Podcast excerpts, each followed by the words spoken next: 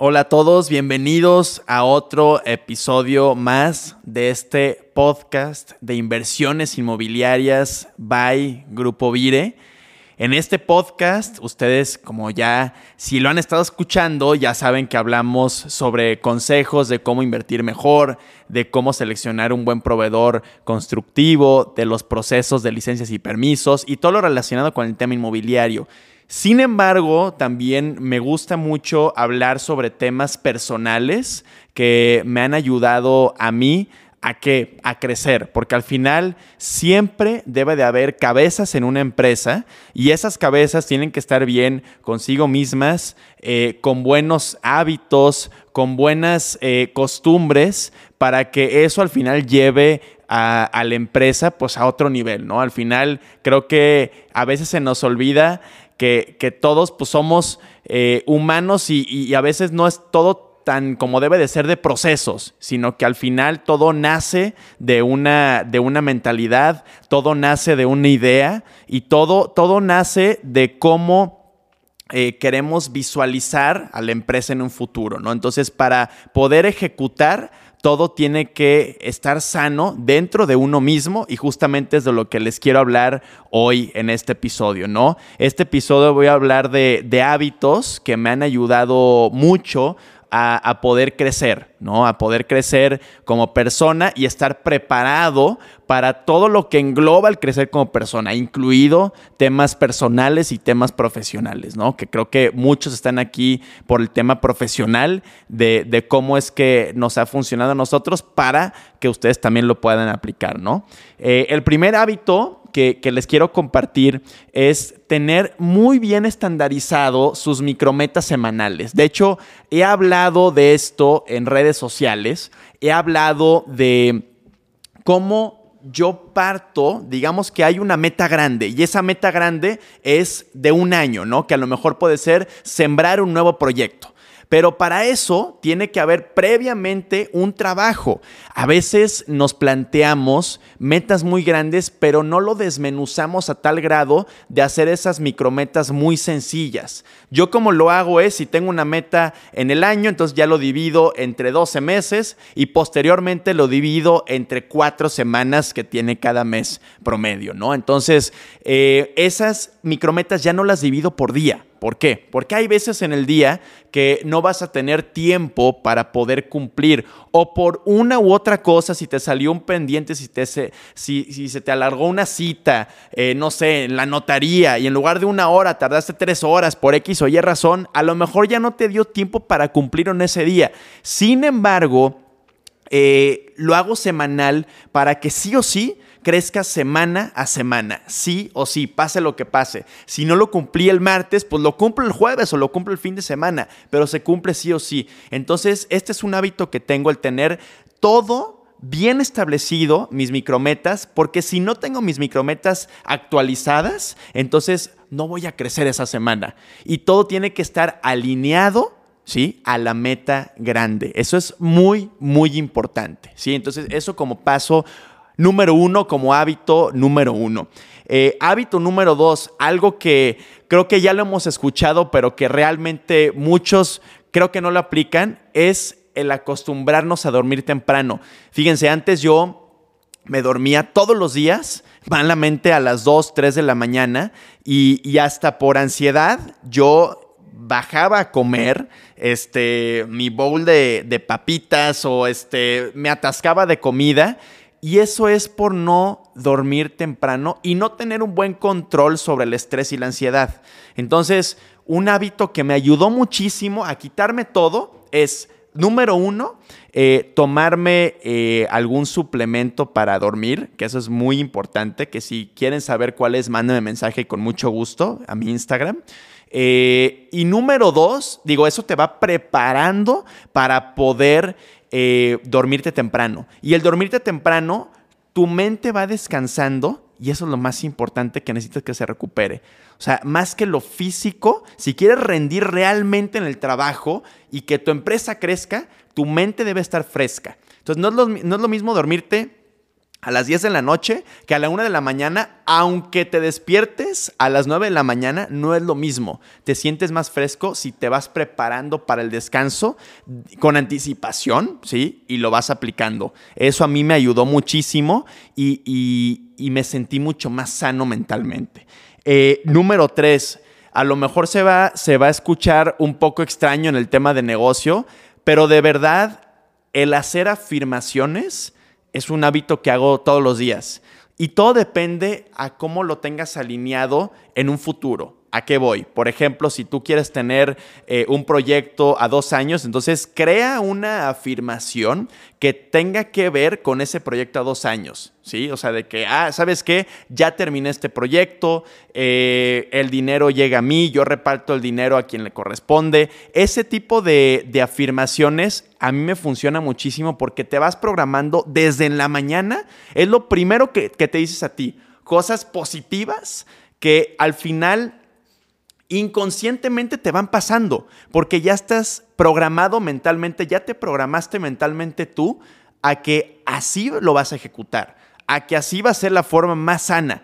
Entonces, si tú de repente te levantas y ves tu celular y ves cosas negativas, te metes a Facebook y a Instagram y a TikTok y, y, ves puras cosas negativas o cosas que no te nutren, ¿qué es lo que vas a, a desempeñar en tu día? Ya empezaste mal ya empezaste mal. Lo primero que hago yo es literalmente me levanto, abro las cortinas, veo la luz del día, ¿sí? Y me salgo a, la terraza y empiezo a hacer afirmaciones. Y eso me ayuda muchísimo a estar programado positivamente para empezar bien mi día. O sea, eso es clave, clave para mí.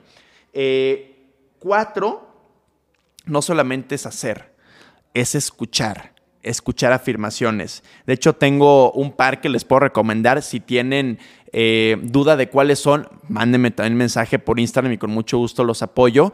Pero prácticamente eh, escucho afirmaciones de sobre abundancia, sobre salud, sobre quitarte el ego de encima. O sea, escucho ese tipo de cosas y sobre todo eso es antes de dormir. Me pongo audífonos y empiezo a escuchar, y empiezo a escuchar. Y esos audios que duran aproximadamente 20 minutos en total, ya te dormiste con esa idea. Y aunque no lo crean, al día siguiente amaneces con esa misma idea, porque fue lo último que escuchaste antes de dormirte.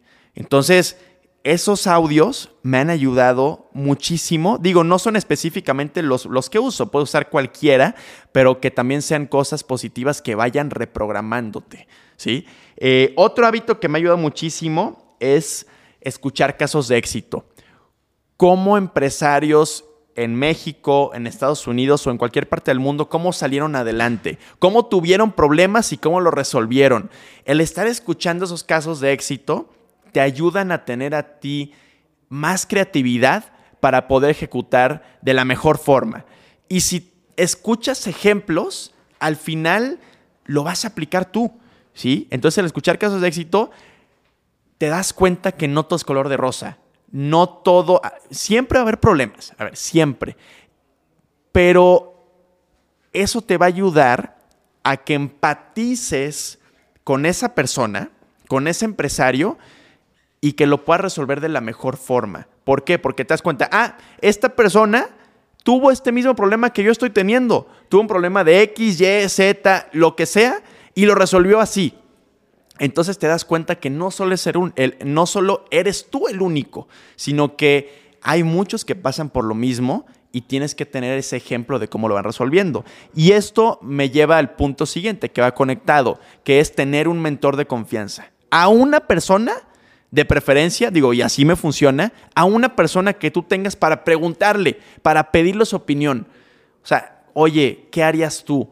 oye, tengo este tema, ¿qué harías tú? Oye, este, tengo este nuevo proyecto, ¿qué harías tú? ¿Lo tomas, lo dejas? ¿De qué, de qué forma lo tomas? Oye, fíjate que tengo eh, esta nueva idea, ¿qué opinas? Tener un mentor, y a ver, voy a escribir el tener un mentor. El tener un mentor, eh, todo el mundo lo dice, pero a lo mejor no está tan claro qué es. Es una persona que ya pasó por lo que tú vas a pasar, ¿sí? Y ya llegó a la meta a la que tú quieres llegar. Entonces, esta persona lo que hace es con su experiencia te va acortando esa curva de aprendizaje para que tú puedas llegar más rápido. ¿Cómo, cómo le podemos hacer para conseguir un mentor aportándole algo de valor?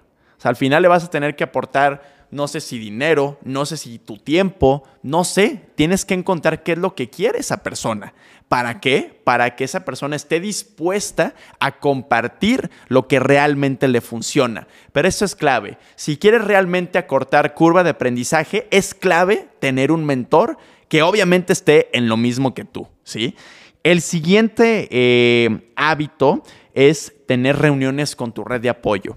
O sea, necesitas crear una red de apoyo de amigos, de familia, tal vez de pareja, que te entiendan, que les puedas expresar realmente lo que sientes, cómo estás, cómo, cómo sentimentalmente, cómo anímicamente, cómo energéticamente estás en ese momento para que realmente te puedan dar un consejo. Es diferente al mentor, porque el mentor yo lo veo un poco más en el tema de negocio yo una red de apoyo lo veo como, a ver, tienes un amigo que es de mucha confianza, le marcas, oye, vámonos a cenar, te quiero platicar lo que estoy pasando en la empresa. Le marcas, se van a cenar y entonces sabes que él te va a apoyar y que te va, con base en su experiencia, y de forma genuina te va a aconsejar. Siempre es muy bueno tener una red de apoyo porque si no te guardas todo tú y al guardarte todo tú tal vez no tomes las mejores decisiones, ¿sí? Entonces creo que el tener un, un hábito de estar conviviendo con tu red de apoyo el tiempo que quieras, semana, semana, cada 15 días, cada mes, pero que tengas el hábito de realmente rebotar tu crecimiento con tu red de apoyo, no saben cómo me ha ayudado. O sea, eso para mí es, es clave. Y porque cuando te ven bajoneado, te suben. Cuando tienes una nueva idea o, un problema, te ayudan. Eso es como más del tema personal, ¿no? Pero eso también te ayuda a rendir mejor, obviamente, en el trabajo, en tu emprendimiento o en tu, en tu empresa, ¿no? Y último, que me ha ayudado que creo que es de los principales y de los más viejitos que, que aplico, es visualizar.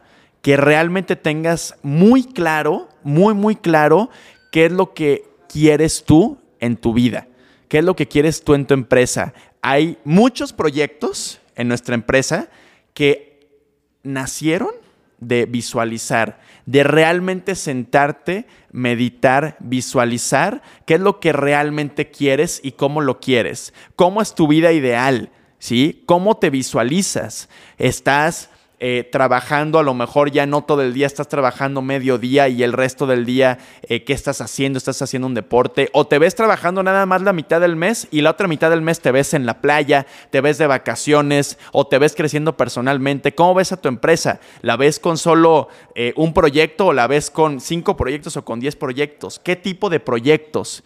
Cuando llegas, ¿a qué huele? ¿Cómo lo sientes?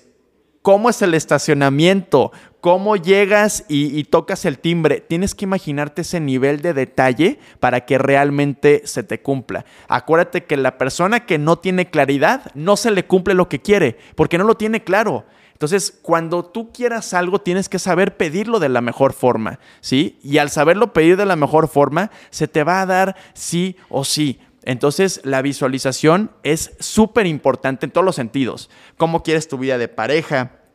cómo quieres tu vida profesional, qué, es, lo, que quieres aprender, eh, cómo ves a tu empresa, qué tipo de proyectos. Y al final, lo que a mí me pasa es cuando no lo estoy cumpliendo, me da cierta, eh, por así decirlo, cierta ansiedad. Entonces, pues me, empiezo a accionar, empiezo a accionar, ¿sí? Entonces, de esa forma, pues lo vuelve realidad. O sea, primero visualizas, te subes a tu nube de visualización, ya que terminas de visualizar, pues te bajas de la nube, entonces te empieza a dar como una cierta, bueno, a mí me pasa que me empieza a dar como cierta ansiedad de que no lo tengo, entonces empiezo a trabajar por eso. Y ya eso lo aterrizo con el primer punto, que el primer punto pues son las micrometas semanales que voy, que voy haciendo, ¿no? Entonces, si tienes este, estos hábitos, creo que eh, puedes salir adelante sí o sí. O sea, es algo que a mí me ha ayudado muchísimo, que, y esto lo he, lo he ido acumulando durante años, o sea, te lo estoy dando a ti, lo que he estado viendo, qué funciona, no funciona, esto te lo estoy dando en este episodio y es algo que realmente si lo aplicas puedes crecer otro nivel personalmente y por consecuencia va a crecer tu negocio, tu emprendimiento, tu empresa y, obviamente pues va a ser un, un círculo virtuoso de bienestar, ¿no? Bienestar en todos los sentidos. Entonces, si tienes alguna duda, con mucho gusto, mándame mensaje a mi Instagram. Eh, cualquier cosa, estoy aquí, lo que esté en mis manos, lo que pueda apoyar. Y eh, bueno, pues ahora sí que espero que te haya ayudado eh, este episodio a que puedas cambiar o mejorar ciertos hábitos. A lo mejor tú de esto ya tienes tres cosas, nada más es agregarle. Créeme que no son cosas complicadas, son cosas fáciles y mi sugerencia es no aplicarlo de golpe, sino poco a poco, a lo mejor que agarres dos y aplicarlos y ya al siguiente mes agarras otros dos, si no se vuelve como una dieta. Las dietas de repente pues queremos dejar toda la comida eh, mala, chatarra, y, al final nuestro, nuestro cuerpo y nuestra mente no aguantan y volvemos a lo mismo. ¿Por qué? Porque lo hicimos de golpe. Esto es empezar a cambiar tu estilo de vida poco a poco para que realmente haya un beneficio a futuro, pero que sea sostenible. Entonces, espero que les haya ayudado y cualquier cosa, estoy aquí para ustedes. Un abrazo a todos. Gracias por escuchar.